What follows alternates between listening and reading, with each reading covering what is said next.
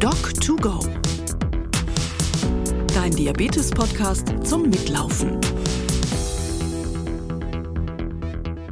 Professor Dr. Gerd Feser ist Arzt, Musiker und auch im fortgeschrittenen Alter noch sehr aktiv.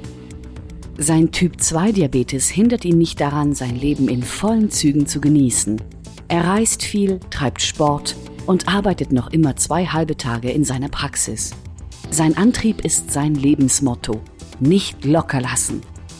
Welche Rolle Disziplin in Musik und Medizin spielt und wie ihm das im Umgang mit seiner Krankheit zugutekommt, darüber spricht Professor Feser in der heutigen Folge von Doc2Go mit seinem Diabetologen, Professor Dr. Thomas Haag, Chefarzt der Diabetesklinik Bad Mergentheim.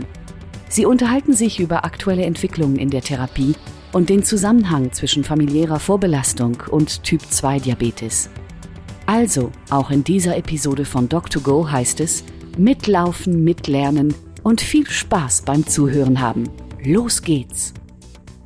Hallo Gerd, schön dich zu hören. Ich spaziere gerade durch den Kurpark von Bad Mergentheim. Im Hintergrund rauscht die Taube und der Wind. Wo bist du eigentlich? Ich bin in Würzburg im Hofgarten. Der Hofgarten ist ja sozusagen die wunderbare Gartenecke der Stadt und es ist auch die grüne Lunge und sie gehört zur Residenz halt. Also wirklich ein Vorzeigeort und hier laufen ganz gemütlich Touristen und der Gerd halt auch, ja.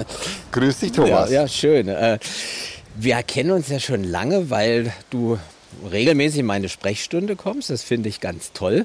Wobei ich mich immer gefragt habe, du bist doch selber Arzt. Wobei ich nicht so viel über dein ärztliches Leben weiß. Ähm, erzähl doch ein bisschen, was hast du früher als Arzt gemacht, bevor du in Ruhestand gegangen bist? Also Ruhestand gibt es eigentlich bis zum heutigen Tag nicht. Das ist nicht so meine Natur.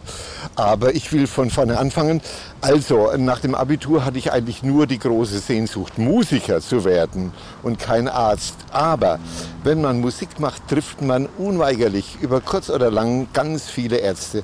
Es ist nicht ganz genau erforscht, warum so eine Affinität da ist, dass wirklich viele, viele äh, Ärzte ein musikalisches Leben haben, Instrumente gut äh, spielen. Und ich glaube, es hängt damit zusammen, neben dem Emotionalen, dass man als Musikus einfach auch gewohnt sein muss, zu, zu üben, zu arbeiten, präsent zu sein. Und das verbindet, glaube ich, schon beide Berufe. Das stimmt. Ja, also gut. Also so ging es los mit der Musik. Ich habe dann auch wirklich äh, hier studiert in Würzburg Musik und äh, habe Kurse gemacht woanders. Und dann kam aber doch so ein bisschen die bange Frage, kann man davon leben? solid leben, äh, zuverlässig leben. Und ähm, da habe ich mir dann doch überlegt, auch auf Rat eben von ärztlichen äh, äh, Mitmusikern, mach doch Medizin. So kam das und so habe ich Medizin gemacht. Und ähm, ich will es kurz machen, ich hatte also äh, natürlich auch Geldbedarf und habe dann ähm, im Studium, auch im Medizinstudium, äh, Klavierunterricht gegeben. Und da hatte ich die drei Kinder des Ordinarius für Pathologie. Und äh, so kam ich in die Pathologie, habe dort promoviert, äh, wollte auch Pathologe werden. Ich fand es ganz schick, so neben der Musik noch Pathologie zu machen. Und dann war mir das aber irgendwann auch ein bisschen zu tot und dann bin ich in die Kinderklinik gegangen.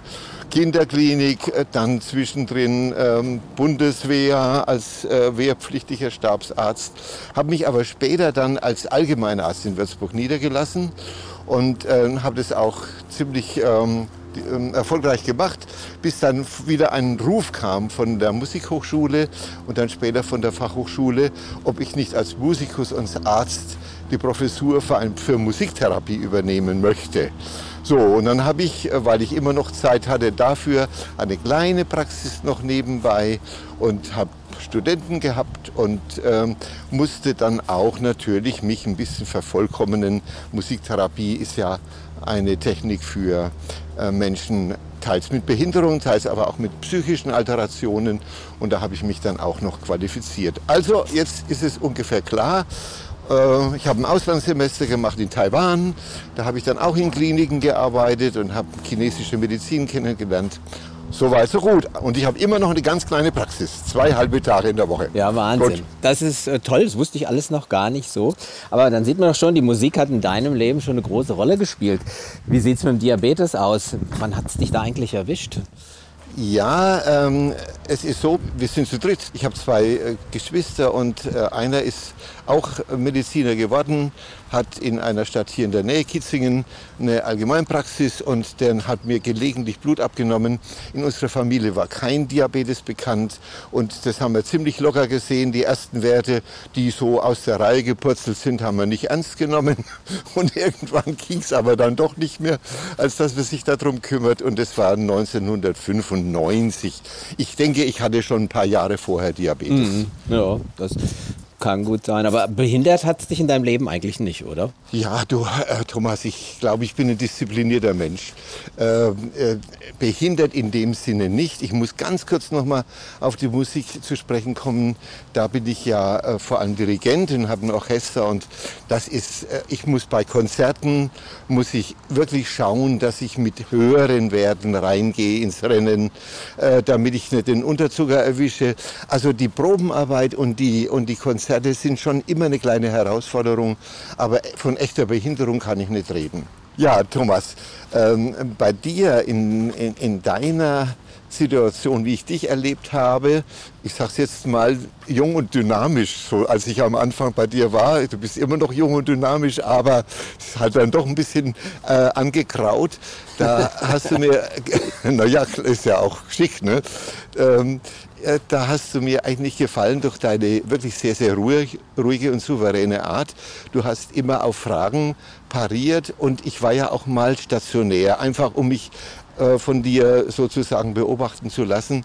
Und da äh, habe ich dann auch erfahren, dass du auch Notarzt fährst, also mit anderen Worten wirklich ein Mediziner bist mit Leib und Seele. Und ich habe mich aber auch gefragt, dieses interessante Fach Endokrinologie, wie du darauf gestoßen bist. Und das wirst du mir jetzt hoffentlich erzählen können. Ja, das mit dem Notarzt ist leicht zu erklären. Als ich 15 war, da hätte ich mir nie vorstellen können, Arzt werden zu können. Da konnte ich kein Blut sehen und hatte Angst vor Infektionen. Und es war ein Tag der offenen Tür vom Arbeiter-Samariter-Bund. Da kam ich zufällig vorbei und die haben mich so fasziniert, dass ich gesagt habe, jetzt will ich mal gucken, was die machen. Dann habe ich so eine Ausbildung in Erste Hilfe gemacht, als Sanitäter angeschlossen. Dann habe ich Blut geleckt, bin auch mal auf dem Krankenwagen mitgefahren. Dann habe ich die Ausbildung zum Rettungssanitäter gemacht. Ja, und so bin ich in der Medizin gelandet. Und äh, die Notfallmedizin, die ist so ein bisschen wie Diabetologie. Wenn man ein schwieriges Problem hat und man trifft die richtige Entscheidung, kann man jemandem, der eigentlich sehr krank werden könnte, die gleiche Lebensqualität und Lebensfreude zurückgeben, die er hatte, bevor er Diabetes bekam. Oder eben kritisch krank wurde. Und so hat sich das ein bisschen verbunden. Und heute noch äh, fahre ich einmal im Monat als Notarzt und das bringt mich auch so ein bisschen zurück, das erdet mich, weil man sieht halt Dinge, wo man denkt, Gott sei Dank bist du in so eine Situation noch nicht gekommen. Aha. Wie kam ich zur Endokrinologie? Bin ja auch schon ein bisschen älter, wie du sagst. Der Lack fängt langsam an zu bröckeln. Und als ich fertig war mit dem Studium, war es das Gegenteil von heute. Es gab nämlich eine Ärzteschwemme. Du konntest dir gar nicht aussuchen, was du werden wolltest. Also hm, ich hatte ja. im Angebot, äh, ich hätte mich als Chirurg gesehen, vielleicht als Gynäkologe, aber auch als Internist. Letztendlich hat man mich als Internist genommen an der Universitätsklinik in Frankfurt und da landete ich in der Endokrinologie. Und der Diabetes ist ja ein Teil der Hormonheilkunde. Ja, und ja. da durfte ich mich dann besonders drum kümmern und das mache ich bis heute total gerne, weil Diabetologie ist einfach schön. Das ist Teamarbeit, man kann Menschen gut und effektiv helfen. Das ist einfach eine tolle Sache. Ja. Und die Lebensführung spielt eine große Rolle. Also es ist ja nicht nur sozusagen die Medizin am äh, Rezeptblock oder äh, im Labor, sondern es ist ja auch immer wieder ein Einfluss nehmen auf die Lebensführung und Lebensqualität. Ich denke, das wirst du im klinischen Alltag schon sehr, sehr deutlich erleben. Ne? Ja, das, stimmt. Also gerade jemand, der einen Typ-2-Diabetes hat, der müsste eigentlich, wobei wir ihn nie dazu zwingen, äh, Dinge nicht mehr tun oder anders tun, obwohl er sie vielleicht gar nicht anders tun will, weil ihm sein bisheriger Lebensstil so lieb geworden ist. Und da gemeinsam eine Lösung zu finden, das ist fast so ein bisschen wie Psychotherapie. Ja. Und damit sind wir ja wieder bei dir. Du arbeitest psychotherapeutisch. Wie kamst du da drauf? Naja, das war eigentlich über den Umweg der, der Musiktherapie, die ja nichts anderes ist als eine nonverbale Möglichkeit, an Gefühle, an soziale Defizite oder sowas ranzukommen. Und dann ähm, musste ich das machen. Ich muss sagen, am Anfang war die Freude gar nicht so groß. Ich bin so gar keiner, der alles problematisieren will und so weiter. Aber letzten Endes hat es mich doch bereichert, weil es führt natürlich dazu, äh, dass man sich selber erstmal kennenlernen muss. Die ganze äh, psychotherapeutische Kiste geht ja auch dann so über die, über die Selbsterfahrungen Balint-Gruppen. Das habe ich schon gemacht und das ist letzten Endes, denke ich, für jeden Beruf gut und für den ärztlichen Beruf auf jeden Fall. So kam ich da rein, ohne dass ich mich jetzt als den ganz großen Psychofix bezeichnen möchte, sondern einfach offen sein. Offen sein, verstehen wollen, tolerant sein. Ja, und ich darf dich jetzt mal vielleicht auch noch mal was fragen, weil die Gelegenheit ist ja günstig. Thema Stress. Also du begegnest dem Stress unter anderem, indem du einen kleinen anderen Stress machst, zum Beispiel Notarzt fährst. Wahrscheinlich hast du noch andere äh, Möglichkeiten der Stressbewältigung. Ähm, ich war jetzt drei Wochen in Frankreich bei Riesenhitze und ich fand, dass die Hitze auch Stress ist. Und ich war auch gar nicht so sicher, wie, wie ähm, mein Diabetes darauf reagiert. Gibt es da irgendwelche Erfahrungen? Diabetes und Stress, Hitze und Stress, Covid und Diabetes? Ja, Stress ähm, unterscheidet man ja immer zwischen gutem Stress und, und schlechtem Stress. Und schlechter Stress setzt halt viele Stresshormone frei, die den Zucker natürlich durcheinander bringen, weil Stresshormone, Adrenalin, Cortisol, mhm. das sind ja Gegenspieler vom Insulin und da geht der Zucker meistens nach oben. Während so guter Stress sich oftmals gar nicht so bemerkbar macht, weil er eben diese Stresshormone nicht in dem Maße freisetzt. Aber klar, wenn ich sehe, äh, ich habe Stress und der ist nicht nur kurze Zeit, sondern länger, muss ich natürlich mit der Therapie darauf reagieren. Also ich kann Medikamenten Dosierungen verändern. Ich kann gerade das Insulin gut verwenden, und, um hohe Werte wieder zu normalisieren. Und dann sollte sich das auch wieder einspielen. Und ähm, ja, natürlich Hitze, das ist ganz wichtig. Sehen wir auch hier bei uns in der Klinik hier in Bad Mergentheim. Viele Menschen müssen gerade ihre Blutdruckmedikamente verändern, weil sie eben schwitzen oder zu wenig trinken. Das war gerade in den letzten Wochen schon eine brisante Zeit. Und dann sind wir auch wieder beim Notarzt. Wir hatten unheimlich viele Einsätze mit Kreislaufkollaps, weil die Leute einfach an der Hitze zu wenig getrunken haben. Mhm. Also zum äh, Eustress, ne, diesem guten Stress, habe ich schon noch bei, den Beitrag zu leisten, dass so, so ein eher ähm, künstlerischer Mensch wie ich, äh, dass der sich schon bemerkbar macht. Also da, der scheint halt dann doch wirklich sehr massiv zu sein, wenn ich mich sehr in, ähm, in ein musikalisches Geschehen äh, einbinde. Dann, äh, ich freue mich dann fast drüber, wenn ich dann danach eine Messung mache äh, mit dem berühmten Sensor, dass ich mir denke, naja klar, ne, du warst wieder voll dabei. Ja, weil der Zucker dann hoch ist, oder? Ja, ja, ja. ja, ja, ja also ich meine, das ist doch auch schwierig als Dirigent. Ich bin total unmusikalisch. Alle Versuche, mich an die Musik zu bringen, egal ob mit Blockflöte oder später Saxophon, sind kläglich gescheitert. Habe ich dir, glaube ich, schon mal erzählt. Ja, ja, ja glaube ich. Aber als Orchesterchef, das ist so äh, wie Chefarzt. Ne? Du hast viele ja. Mitspieler und musst dafür sorgen, dass der, der dran ist, auch spielt und der, der nicht dran ist, nicht dazwischen spielt. Und was ich noch viel schlimmer finde, als Chefarzt musst du ja, ja multitasken sein. Du liest quasi die Noten, bevor die anderen die spielen und dirigierst die. Das, das könnte ich gar nicht. Ja. Ja, das ist natürlich auch eine Technik, das ist ganz klar. Ich habe dir damals widersprochen äh, mit dem unmusikalischen, es mag schon global stimmen. Ich hätte sogar das gedacht, dass das Saxophon zu dir passt, aber, äh, aber du hast ein gutes rhythmisches Gefühl, das wirst du jetzt nicht mehr wissen. Damals hast du mir von der Dipeptidylpeptidase geredet und das hast du so rhythmisch gesagt, dass ich wirklich total begeistert war. Ja, also ein bisschen was ist da schon noch da. Ja, genau aber habe ich, hab ich das ganze, Woche, ganze Wochenende geübt, bis ich die Peptidylpeptidase sagen konnte. ich kenne noch ein Wort. Mucopolysaccharid Polyschwefelsäureester. Das ist auch. Das möchte ich nicht nachsprechen müssen. ja. Hm. So es mal aus. Ich habe jetzt noch mal eine ganz spezielle Frage an dich, Gerd. Und zwar, äh, du bist ja, obwohl er das so gar nicht hört, doch schon ein bisschen älter. Wie hast du das geschafft, immer so fit zu bleiben? Ich möchte das nämlich genauso machen wie du. Erklär es mir kurz. das schaffst du leicht. Du darfst einfach, du darfst, darfst nicht aufhören. Äh, es gibt ein Element, glaube ich, das ist wichtig, das ist die Neugierde. Das traue ich dir zu. Einfach neugierig sein. Neugierig sein, nicht immer nur organisierte Urlaub äh, zu machen. Ich will jetzt keine Anti-Werbung machen und keine Werbung, sondern äh, zum Beispiel ich mache doch ziemlich sehr individuelle Urlaube. Ne? Äh, ich fahre auch mal weg und habe noch gar kein Hotel und Gott sei Dank meine Frau macht da mit. Also ich glaube, die Neugierde ist ganz wichtig ähm, und überhaupt ja ein, ein offenes Herz haben und ja einfach auch gern arbeiten wollen. Also das, das muss irgendwie, also diese Mischung ist halt die meine. Ne? Stimmt, also ich bin jetzt wirklich, äh, ich bin ja selber erschrocken, aber ich bin tatsächlich Jahrgang 44 und ist somit 78 Jahre geworden. aber ähm, ich würde mal sagen, äh, wenn es so weitergeht, bin ich ganz zufrieden. Ähm, ne? Das glaube ich, kann es auch sein. Wirklich. Und ich bin ja auch schlank. Ich habe mit Beginn des Diabetes wirklich meine, meine Ernährung umgestellt. Am Anfang auch ein bisschen zu ähm, äh, ja, genau oder um Perfektion äh, bemüht. Das passt gar nicht zu mir, das habe ich wieder aufgehört. Aber, aber ja, sportliche Betätigung. Du hast, du hast mir empfohlen, mach Muskeltraining, mach Muskelaufbau. Wohin soll denn die ganze Glucose gehen? Ne, wenn, sie, wenn du keine Muckis hast und die nehmen natürlich im Alter ab. Und das ähm, habe ich wirklich auch. Ich mache tägliches Muskeltraining und mache Gymnastik und es bewährt sich halt einfach. Ja, ein Wahnsinn.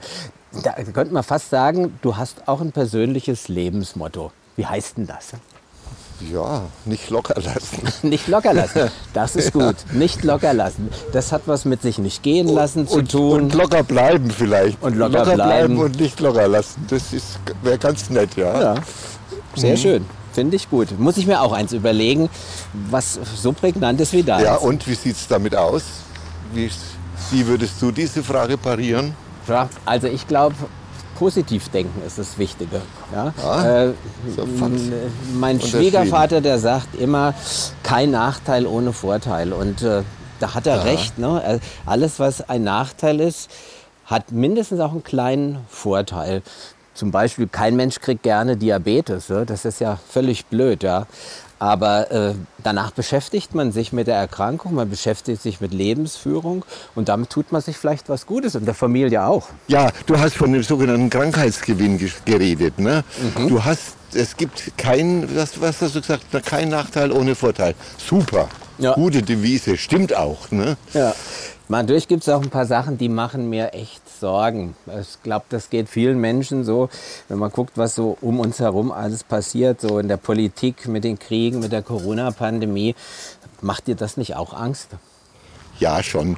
Ähm, ich, denke, ich denke, es ist ein Aufrütteln eigentlich wichtig. Wir sind meines Erachtens ein bisschen eingeschläfert durch den Wohlstand und dass alles so schön geordnet ist und haben ganz vergessen, dass es auch Macht, Machthunger gibt in dieser Welt.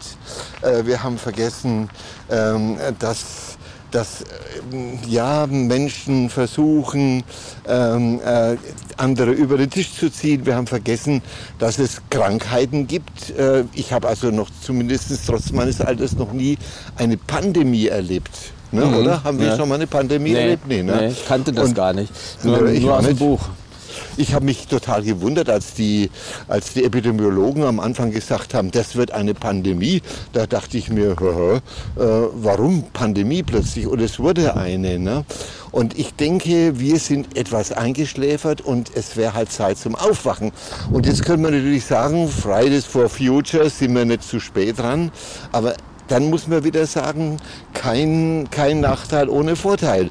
Dann müssen wir halt jetzt die Ärmel hochkrempeln. Also ich bin wirklich offensichtlich ein Mensch, der, der ähm, vielleicht auch durch die eigene familiäre Lebensgeschichte, unser Vater ist sehr, sehr früh äh, verstorben an einer Krankheit. Ich bin, glaube ich, wirklich so einer, der, der sich denkt, na gut, dann muss es halt anders gehen. Ja.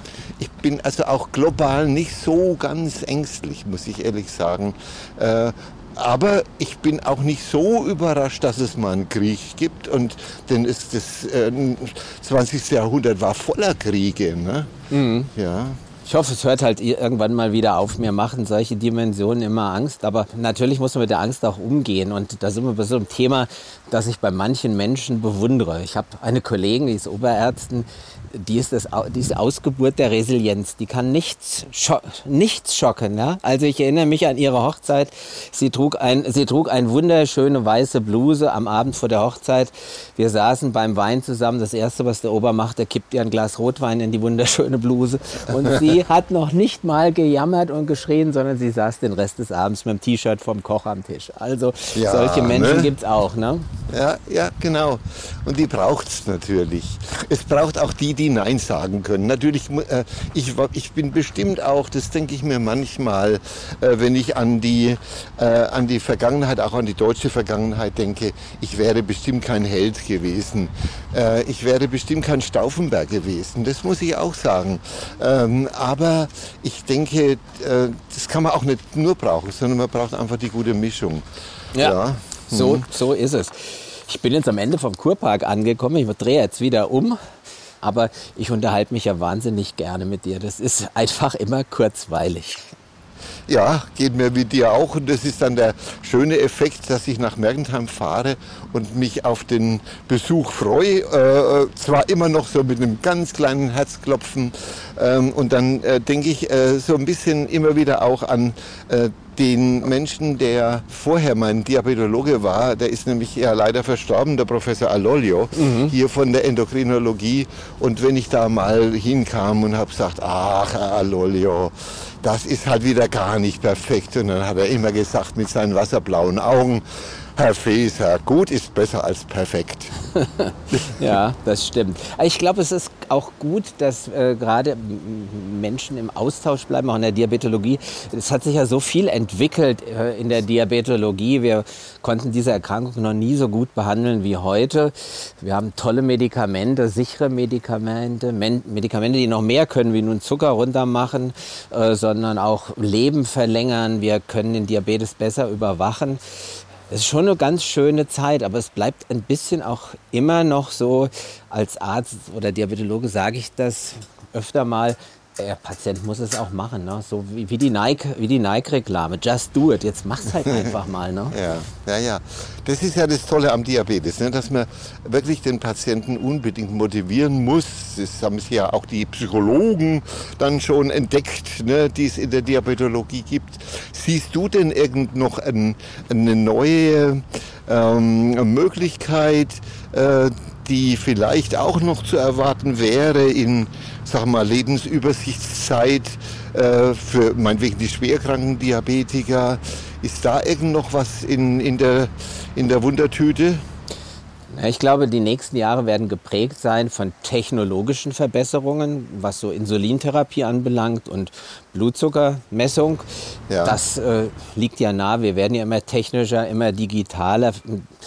Ähm, digital ist dann auch, wenn es was bringt, wirklich gut ne? und sollte nie ein Selbstzweck sein.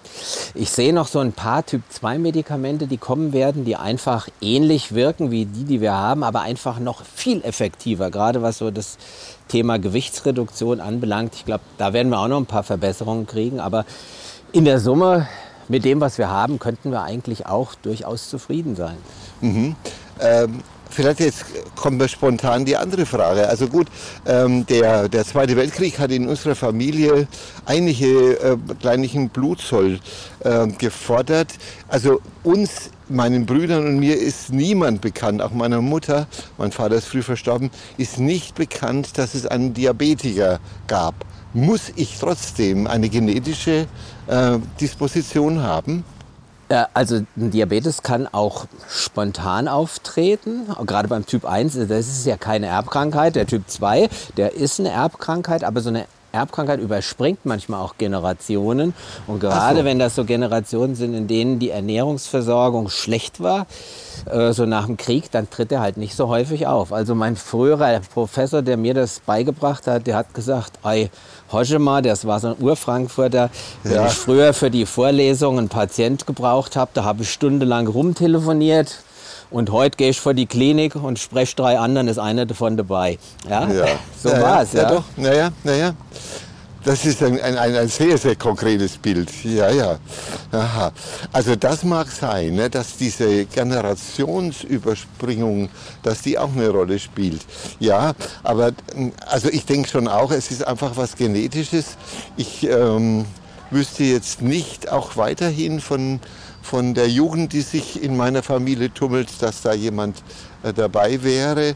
Ähm, ja, und da gibt es ja auch, glaube ich, noch den Schwangerschaftsdiabetes, gell? Ja, äh, das wird auch immer mehr, aber auch da haben wir in den letzten Jahren durch Vorsorgeuntersuchung viel Gutes getan. Das heißt, wir entdecken den rechtzeitig und Aha. können dann dafür Sorge tragen, dass die Kinder auch bei Menschen mit Diabetes gesund auf die Welt kommen. Ähm, auch wenn der Schwangerschaftsdiabetes während der Schwangerschaft auftritt und danach auch wieder verschwindet. Aber das ist natürlich auch ein Vorbote für einen Typ-2-Diabetes im weiteren Verlauf des Lebens, wenn die Frau nicht schaut, dass sie schlank bleibt und in Bewegung. Ja, Gerd, ich bin an der Diabetesklinik angekommen. Was machst du heute noch so? Ja, äh, ja jetzt Musik nehme ich an. Äh, du, ich bin momentan musikfaul. Wir haben also die die Saison jetzt erstmal beendet und unterbrochen. Nee, jetzt wirst du dich wieder mal festhalten. Ich werde heute äh, ein kleines Gepäck äh, zusammen machen und mit einem ärztlichen Kollegen, jeder auf seinem Motorrad, richt, morgen Richtung Karlsbad, Marienbad und Pilzen fahren. Also eine kleine, gemütliche, alterne Motorradtour machen dann tut mir einen Gefallen und fahrt vorsichtig. Ja, das mache ich. Thomas, möchte ich gerne als Patient noch ja, lange haben. Den Termin habe ich schon längst und äh, doch, das, äh, das wünsche ich mir auch. Ne? Also ich fahre bestimmt vorsichtig. Dann wünsche ich gut, gut Glück, gutes ja, Biken. Dankeschön. Schönes ja. Wetter habt ihr ja. Pass auf dich auf und bis bald, Gerd. Ja, bis bald. Danke für das Gespräch auch. Es war schön. Tschüss. Tschüss. Auch für diese Episode von Doc2Go bedanken wir uns für die freundliche Unterstützung bei Böhringer Ingelheim, Novo Nordisk und der IKK Klassik. Alle Episoden von Doc2Go finden Sie überall, wo es Podcasts gibt und natürlich auch auf www.diabetes.de.org-podcast. Wenn Sie Fragen haben, Anregungen, Themenvorschläge, senden Sie diese gerne per E-Mail an info at diabetes.de.org. In zwei Wochen sind wir schon am Ende der dritten Staffel angelangt. In der zehnten und letzten Folge geht es um den Nutzen von Medizintechnik in der Diabetestherapie.